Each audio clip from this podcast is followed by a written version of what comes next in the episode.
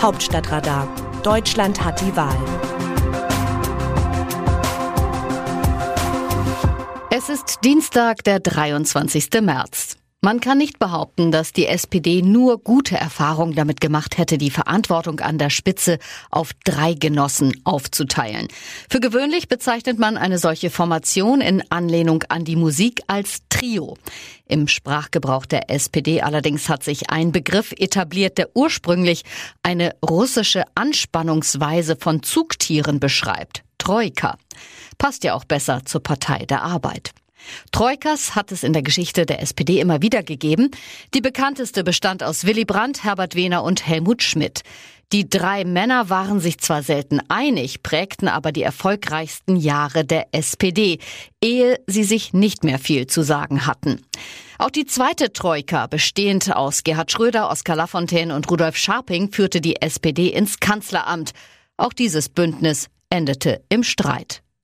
Finanzminister Lafontaine verließ erst das Kabinett und später sogar die Partei.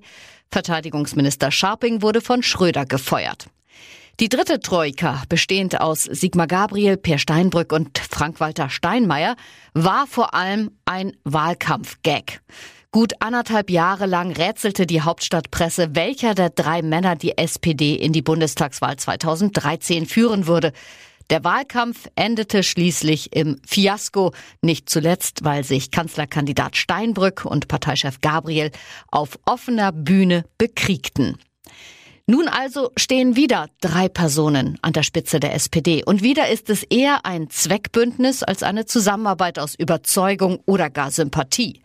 Saskia Esken und Norbert Walter Borjans waren im Sommer 2019 vor allem aus einem Grund in das Rennen um die SPD-Führung eingestiegen. Sie wollten Olaf Scholz als Parteichef verhindern. Dass ihnen das gelungen ist und sie damit gleichzeitig Olaf Scholz als Kanzlerkandidaten erst möglich gemacht haben, ist eine der skurrilsten Geschichten in 158 Jahren SPD. Immerhin haben es Esken und Walter Borjans geschafft, die Partei hinter dem Kandidaten zu versammeln und auch den linken Flügel einigermaßen ruhig zu halten. Das ist mehr als Scholz erwarten durfte und mehr als seine Vorgänger auf der Habenseite hatten. Nicht geschafft haben es die beiden Parteichefs bis jetzt allerdings, eine eigene Rolle für den Wahlkampf zu finden und die Bühne dem Kandidaten zu überlassen. Im Gegenteil, wo Scholz ist, sind auch sie. Kein Auftritt des Kanzlerkandidaten, ohne dass dieser nicht von Esken angesungen und von Walter Borjans abmoderiert würde. Oder umgekehrt. Als der Tagesspiegel kürzlich die Entwürfe für die SPD-Wahlplakate veröffentlichte, war die Anzahl der Motive hübsch austariert. Dreimal Esken, dreimal Walter Borjans, dreimal Scholz. Olaf allein zu Haus gibt es bei der SPD nicht. Die beiden Vorsitzenden nehmen den Kandidaten regelrecht in Manndeckung. Spötter fragen sich inzwischen, ob die beiden im Falle eines Wahlsieges mit Scholz zusammen in das Kanzleramt einziehen werden. Nur könnte man das als belanglose Eitelkeiten in der Spitzenpolitik abtun, wenn sich nicht die Hinweise häufen würden, dass die neue Troika der SPD eher bremst als zieht. Immer mehr Genossen stellen sich inzwischen die Frage, warum die SPD von den Umfrageverlusten der Union infolge der Maskenaffäre trotz ihrer Geschlossenheit und des angesehenen Kanzlerkandidaten wenig bis gar nicht profitiert. Könnte es daran liegen, dass die Wähler nicht so recht glauben, dass wer SPD wählt, auch Scholz bekommt? Außerhalb der Parteigrenzen haben Esken und Walter Borjans bislang so gut wie keine Zugkraft entwickeln können. 48 Prozent der Befragten gaben im letzten ARD-Deutschland-Trend an, zufrieden oder sehr zufrieden mit der Arbeit von Finanzminister Scholz zu sein.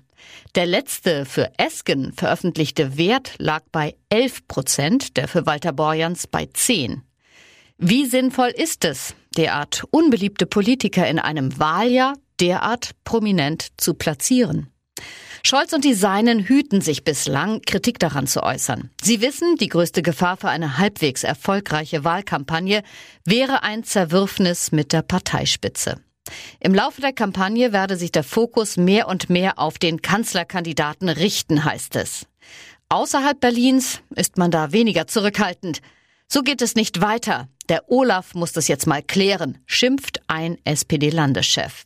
Wer das Land führen will, wird ja wohl noch mit den zwei Parteivorsitzenden fertig werden. Fortsetzung folgt. Aus dem Wörterbuch Politsprech Deutsch. Wir wollen eine Zukunftswerkstatt entwerfen, in der wir uns programmatisch und strategisch erneuern. Christian Baldauf, Wahlverlierer aus Rheinland-Pfalz.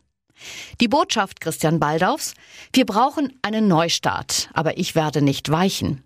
Allenfalls programmatisch und strategisch soll sich die rheinland-pfälzische CDU nach der historischen Wahlniederlage vom vorvergangenen Wochenende erneuern, findet der gescheiterte Spitzenkandidat. Einen personellen Neubeginn? hält der 53-Jährige für unnötig. Im Gegenteil, Baldauf hat sich gerade erst als Fraktionsvorsitzender bestätigen lassen.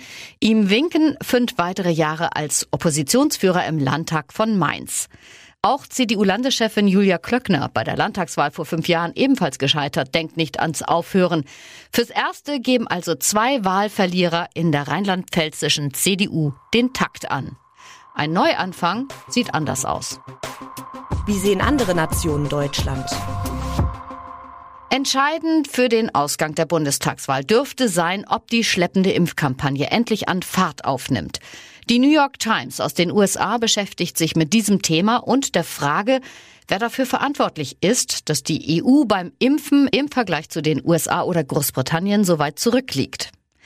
Es gibt keinen einzigen Schuldigen, schreibt das Blatt. Vielmehr hat eine Kaskade kleiner Entscheidungen zu immer längeren Verzögerungen geführt. Die Gemeinschaft verhandelte vergleichsweise langsam Verträge mit Arzneimittelherstellern. Die Aufsichtsbehörden waren bei der Zulassung einiger Impfstoffe vorsichtig und überlegt. Europa setzte auch auf Impfstoffe, die nicht einsatzbereit waren oder bei denen es Lieferschwierigkeiten gab. Und die nationalen Regierungen haben die lokalen Bemühungen mit Bürokratie gebremst, so die Times.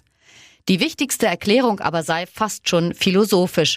Europäische Regierungen hätten einen konservativen und budgetorientierten Ansatz verfolgt, während Washington den Pharmaunternehmen mit Milliarden hinterhergeworfen und damit die Kräfte des Marktes entfesselt habe, analysiert die Zeitung aus den USA.